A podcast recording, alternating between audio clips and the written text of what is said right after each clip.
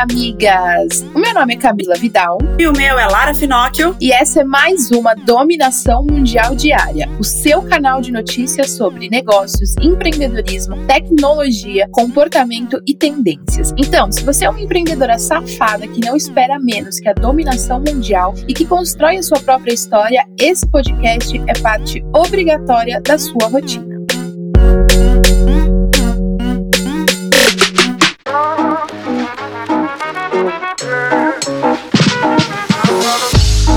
Terça-feira chegou e com ela a nossa dica de livro, né, amiga? Dica de livro, sério ou filme? E hoje eu separei um livro aqui para indicar para vocês. Esse livro se chama A Única Coisa. Migas, esse livro é excelente para quem quer ter mais foco em desenvolver uma única tarefa por vez. Então, se você é uma pessoa que quer mais foco, mais disciplina, mais essencialismo nas tarefas que você executa, essa dica de livro é para você. Se chama A Única Coisa coisa. E hoje eu quero indicar um documentário, mas que é para você esquecer aí um pouco do glamour e assistir com um olhar mais profissional. O documentário é A História de Sandy Júnior, que tá lá na Globoplay. Esquece o fanatismo ou o preconceito caso você não goste da dupla, mas o que eu quero destacar é algo que toda empreendedora precisa ter: garra e vontade de dar certo. Além disso, o documentário mostra a importância de se ter equipe, a importância de ter uma liderança e principalmente de ensaio, ou seja, trazendo para nossa realidade teste. Testa tudo antes de colocar um produto para rodar mudar. Assista esse documentário com esse olhar aí mais técnico, que eu garanto que vocês vão aprender muita coisa. Bom, dicas dadas, então vamos agora para as nossas top 5 notícias quentes do dia. Bora lá. A Anvisa aprovou os testes no Brasil da vacina contra a Covid-19 produzida pela farmacêutica norte-americana Pfizer e pela empresa alemã de biotecnologia BioNTech. O Brasil já está testando outras duas vacinas, a de Oxford e a da China, como a gente já falou aqui em outro episódio. As vacinas americanas elas são um pouco diferentes das outras porque são baseadas em um ácido ribonucleico, RNA, que é uma tecnologia que faz as células do corpo produzirem proteínas para se defender da doença. A gente espera que dê certo, que os Estados Unidos repensem aí e dividam isso aí com o resto do mundo, não é mesmo? Cutucada de leve em Lara, alguém tá andando demais comigo. E migas, nunca é tarde para começar ou recomeçar alguma coisa. A notícia que deixou muitos fãs enlouquecidos é que o ex-campeão mundial de boxe, Mike Tyson, anunciou que vai voltar aos Ele já tá com 54 anos de idade, voltou a treinar e diz que tá pronto pro combate. A luta será contra outro veterano, Roy Jones Jr., de 51 anos. A luta histórica tá marcada pro dia 12 de setembro em Los Angeles. É, e você aí com preguiça de andar na praia.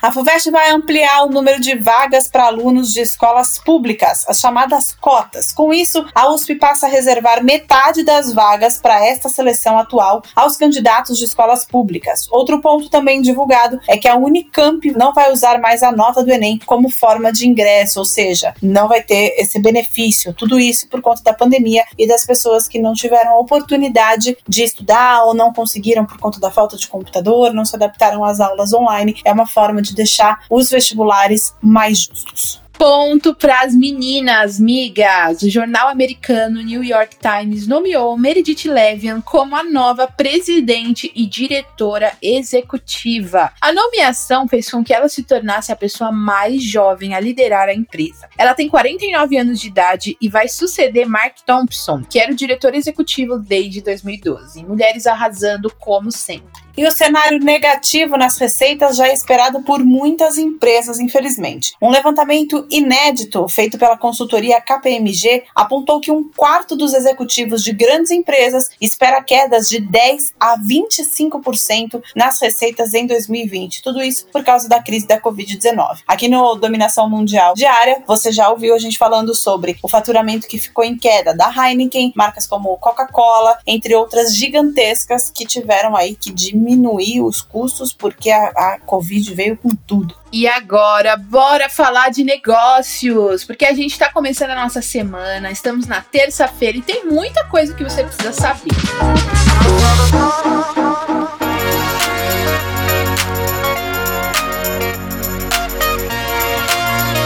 A gente fala que home office é vida, né, amigas? Mas tem uma empresa que tá doida para voltar pro escritório. Uma pesquisa da KPMG, que falamos agora há pouco, também apontou que um terço dos executivos de grandes empresas espera retomar o trabalho presencial nos escritórios entre setembro e dezembro desse ano. Enquanto algumas empresas estão definindo o home office até dezembro, até o final do ano, tem outros que já querem voltar correndo. Embora a maioria dos executivos trabalhe com a volta ao trabalho presencial nesse segundo semestre, 9,42% disseram que só pretendem retornar em 2021. Uma pesquisa do IBGE mostrou que desde o início de maio, cerca de 8 milhões de pessoas começaram a trabalhar remotamente. E vocês, migas, vocês têm gostado de trabalhar remotamente? Para quem não trabalhava, para quem não tinha essa experiência de trabalhar home office, deve ter sido uma descoberta, né? Deve ter se redescoberto porque muitas muitas pessoas, eu vejo muito isso, muitas mulheres que não gostavam do trabalho home office ou que desvalidavam o trabalho home office, porque existe muito, né? As pessoas julgam quem trabalha home office, acha que o trabalho é tranquilo, que é super de boa, e agora descobriu que ama trabalhar home office, ouviu também que é difícil para um caralho. Eu adoro. Era uma coisa que eu tinha medo de não me adaptar logo que eu parei de trabalhar com CLT, que aí foi quando eu comecei a trabalhar em casa. E eu pensava, eu falei, meu Deus, eu não vou, eu vou perder a hora, eu vou querer fazer faxina na hora de fazer algum texto, eu vou perder o foco, mas não. Foi no começo foi difícil, mas depois que eu me adaptei, meu amor, para me levar de volta pro escritório, olha só se for no Google. Daqui não saio, daqui ninguém me tira. E a Omnibox inaugurou a primeira loja autônoma em um modelo super legal. Eles usam a tecnologia de self-checkout para permitir que varejistas e marcas com operações de venda direta possam implementar lojas de hiperconveniência nos locais que tem muita gente, logicamente para evitar a aglomeração. A primeira loja da startup fica em um condomínio residencial em Osasco. Imagina o tamanho desse condomínio, né? Para ter uma loja dentro. Com esse sistema, os moradores do condomínio condomínio podem fazer as compras com a liberação de acesso à loja e pagamento feitos diretamente pelo aplicativo. Eu adoro essas coisas tecnológicas muito do futuro e olha que eu sou uma voz virtual. E como tudo vira negócio, o governo dos Estados Unidos está fazendo negócio com as vacinas também. Eles criaram uma referência para o preço de uma vacina contra a Covid-19 em um acordo de 2 bilhões de dólares com a Pfizer e a empresa de biotecnia alemã BioNTech. De acordo que ainda depende de algumas negociações, garante vacinas suficientes para 50 milhões de pessoas. O preço para as doses seria de 40 dólares por pessoa. Esse preço é bem próximo do valor das vacinas antigripais. A gente espera que chegue aqui um pouco mais barato, né? Porque 4 vezes 5 vai ficar caro. Eu nem converto que é para não ficar triste. Migas do setor imobiliário, as coisas estão melhorando para vocês, graças a Deus. No mês passado, o volume de financiamento imobiliário com recursos do Sistema Brasileiro de Poupança e Empréstimo atingiu 9,27 bilhões de reais, um aumento de 29,9% em relação a maio e também de 52,8% em relação ao mesmo mês do ano passado. Apesar da crise, muita gente continuou procurando o mercado imobiliário até para fazer negócio. E de acordo com a Associação das Entidades de crédito imobiliário e poupança, esse foi o melhor mês desde janeiro de 2015, indo contra todas as expectativas. Ainda para 2020, a entidade espera um crescimento maior, de 12% nos financiamentos com o uso de recursos da poupança. É, a galera aí com o sonho da casa própria querendo realizar logo, né? Exato, e eu acho que a, a pandemia influenciou muito isso, porque as pessoas agora estão passando o dia inteiro em casa, meses em casa, e eu acho que elas começaram também a olhar sobre sobre é, olhar para o conforto, né? Talvez. Então, acho que começaram a repensar mais onde podem morar, onde pode ir para ter mais conforto, uma vez que agora elas estão o dia inteiro em casa. Eu acho que também pode ter influenciado um pouco, né? Bora dominar o mundo, amiga. Por outro lado, as companhias aéreas dos Estados Unidos já estão se desesperando com o cenário. No começo da pandemia foi o caos, mas a expectativa é que com a diminuição dos casos as coisas poderiam melhorar. Mas aí, migas, os casos voltaram a subir e agora rolam muitas dúvidas e elas se preparam para demissões em massa a partir de outubro em um mercado fraco. Para se ter uma ideia da situação, a American Airlines teve uma queda de 86%, a Delta de 88%, a United Airlines de 87% e a Southwest de 83%. Então, assim, migas, babado ficou muito sério para as companhias aéreas, ficou muito sério também pro, pro ramo de viagens, né? Porque muitas pessoas acho que vão demorar muito para se sentir confortáveis para retomar novamente os voos e o antigo consumo.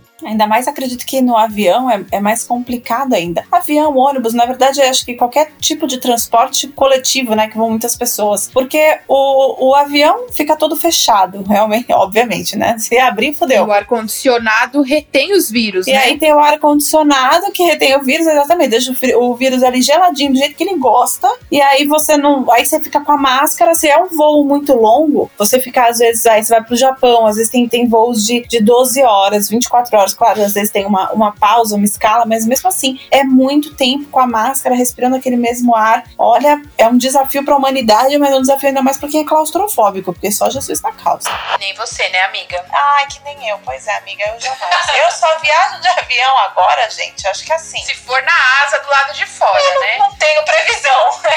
Exatamente, se eu for penduradinha. Bom, vamos lá, falar de tecnologia. Hoje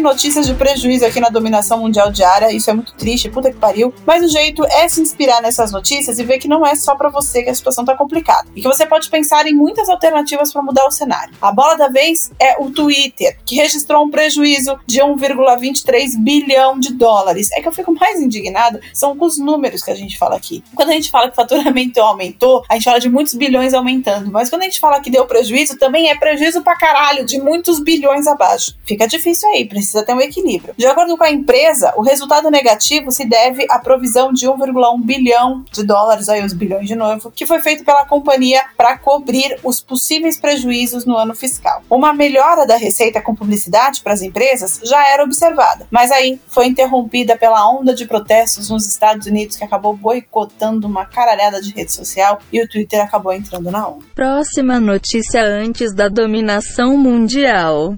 E você já imaginou ter um Uber para boi? Parece loucura, mas não é. A JBS anunciou o lançamento de um aplicativo de transporte para os bois. O objetivo é aumentar a segurança na contratação de transporte animal. Por isso, a Uboi.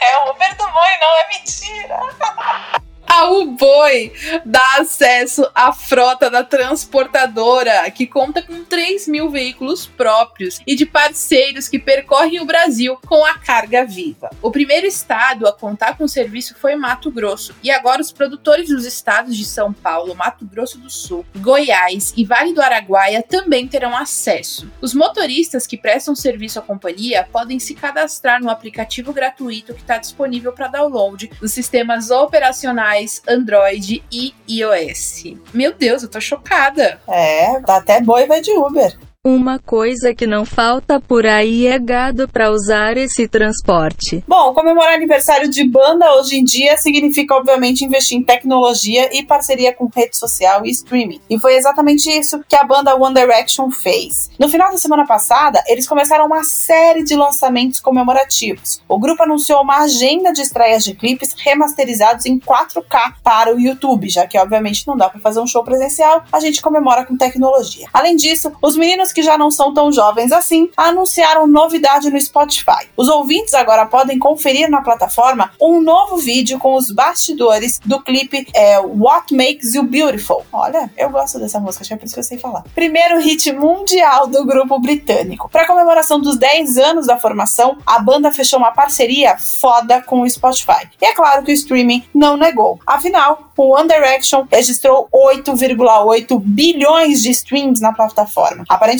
One Direction é bem rentável, né, amigas? Os milhões que eles rendem são o que make eles beautiful. E a NASA tem uma forte concorrente, migas. Até a NASA tem concorrência, se liga. A China teve sucesso no lançamento da sua primeira missão para Marte, o lançamento da sonda, que não sabemos falar o nome em chinês, mas que traduzindo significa busca pela verdade celeste.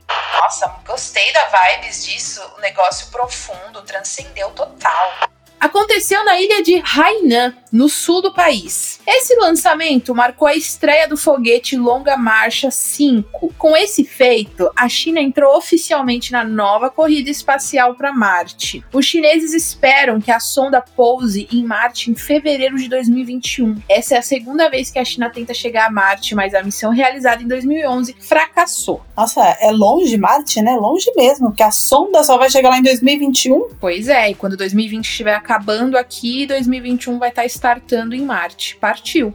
Dominar o mundo é pouco, a gente vai dominar o universo. Vamos lá, continuando com as notícias, que a Fiat, mais tecnológica do que nunca, está querendo se aproximar e se reconectar com o consumidor. Para isso acontecer, a marca fez um filme manifesto, mostrando os novos valores da marca. O manifesto conta com o rapper Rodrigo Oji e foi veiculado pela primeira vez no evento virtual de rebranding, mas a produção já pode ser vista aí no YouTube, Facebook, Instagram, Twitter, tudo quanto é lugar. A ideia central do vídeo é mostrar para o público o quanto a Fiat se inspira nas pessoas para fazer as coisas. É muito importante isso mesmo, né? Não só a Fiat, como todas as outras marcas. Cada vez mais a gente tem que humanizar esta caralho. Não, com certeza, né? Se inspirar nas pessoas é o básico, cara. É o mínimo.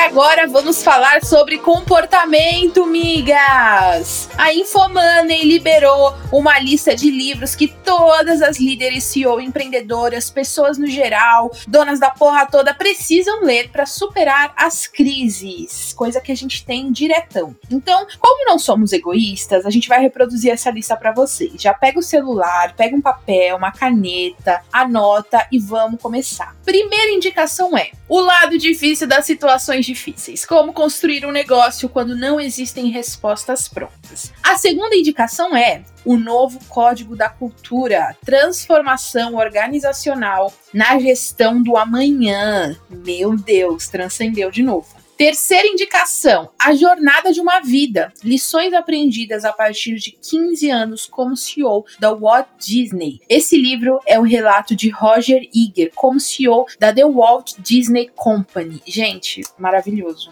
A quarta indicação é Factfulness, o hábito libertador de só ter opiniões baseadas em fatos. Essa é uma indicação de ninguém menos que Bill Gates e Barack Obama. Quinta indicação é Equipes Brilhantes, eleito um dos melhores livros de negócios de 2018 pela Bloomberg e Library Journal e best-seller do New York Times. Nós vamos deixar todos os nomes certinhos para vocês lá no nosso Telegram, tá bom? amigas. Então, se vocês querem ir pro nosso Telegram, vocês vão lá no Instagram, entra no link da bio e corre no Telegram, porque a lista vai estar tá lá desses livros, se você não, não deu tempo de anotar, tá bom? Bora aumentar esse repertório para dominação mundial, migas.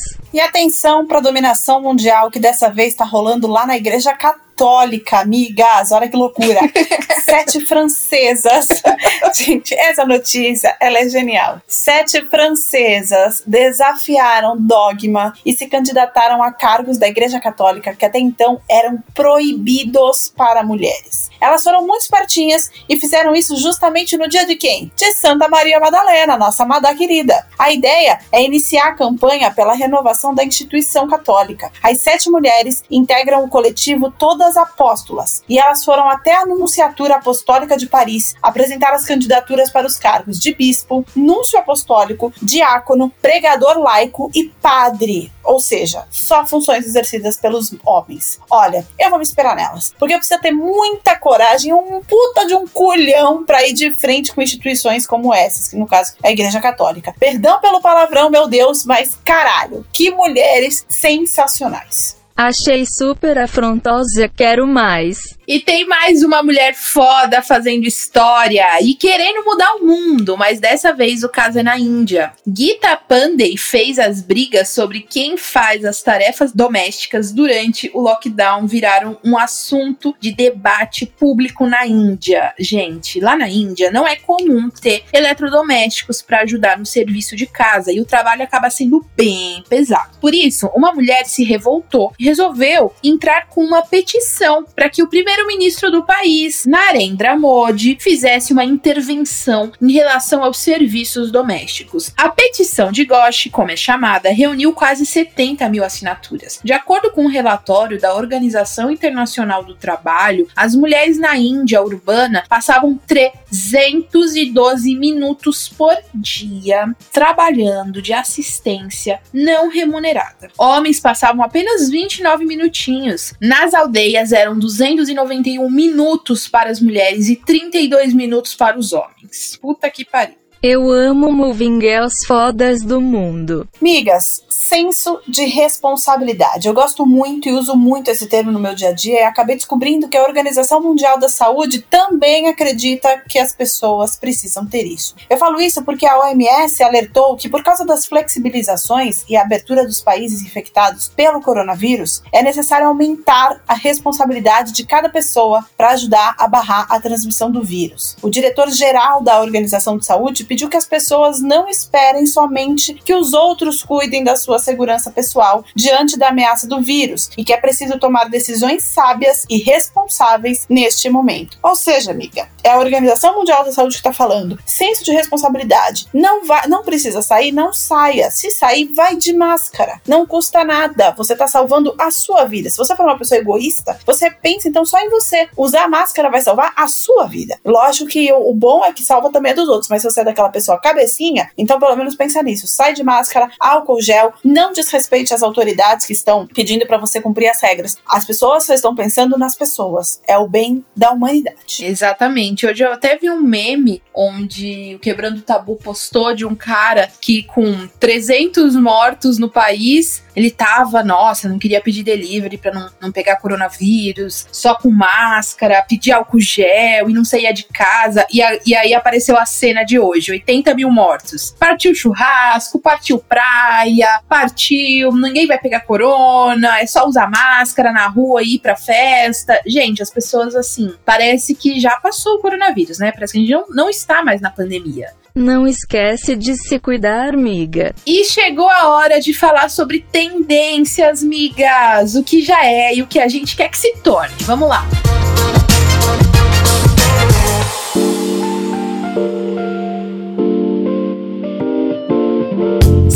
Ter menos produtos na esteira será uma tendência depois da pandemia? Depois da Coca-Cola estudar a esteira de produtos e parar a comercialização de algumas coisas, agora é vez da Veda City. A empresa está alterando o posicionamento e vai se tornar uma marca única. Cerca de 90% do portfólio da companhia passa a ter marca Veda City junto à nomenclatura funcional dos produtos. As embalagens também foram reformuladas para destacar os atributos de cada produto função, área de aplicação, características, benefícios e rendimento. Para anunciar as mudanças, a marca fará o maior investimento em marketing dos últimos anos, 15 milhões de reais. A Veda City é da área da construção civil, que é considerada essencial e por isso não parou completamente durante o isolamento social. Com isso, para atender a demanda que continua ativa, a linha de produção da Veda City também não parou, apesar de lojas de algumas cidades brasileiras terem fechado mais uma empresa aí deixando tudo mais enxuto. De novo, a gente fala para você analisar isso também no seu negócio.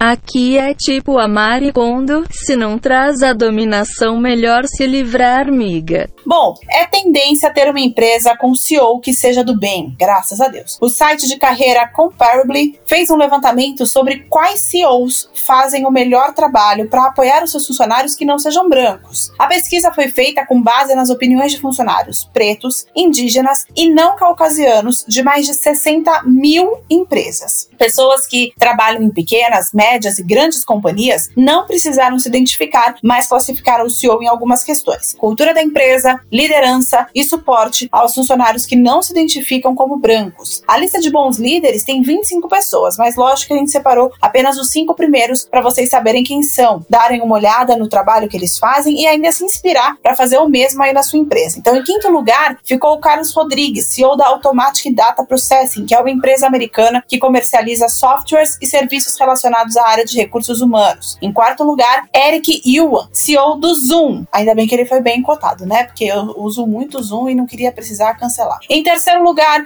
está uma pessoa muito boa, mas que eu não faço a menor ideia se eu vou pronunciar certo o nome dele, porque é muito difícil. Mas é o Sander Pichai, que ele é CEO nada mais nada menos do Google, e o cara é considerado muito foda. Vlad Shmonis, CEO da Ring Central, que é especializada na criação de soluções de comunicação baseadas em nuvem. Ele ficou em segundo lugar. E o primeiríssimo lugar ficou com Satya Nadella, que é CEO da Microsoft. Além de serem boas pessoas e empresários, acho que é muito importante ter nome difícil para poder entrar aí nessa, nessa lista. Parabéns aos envolvidos.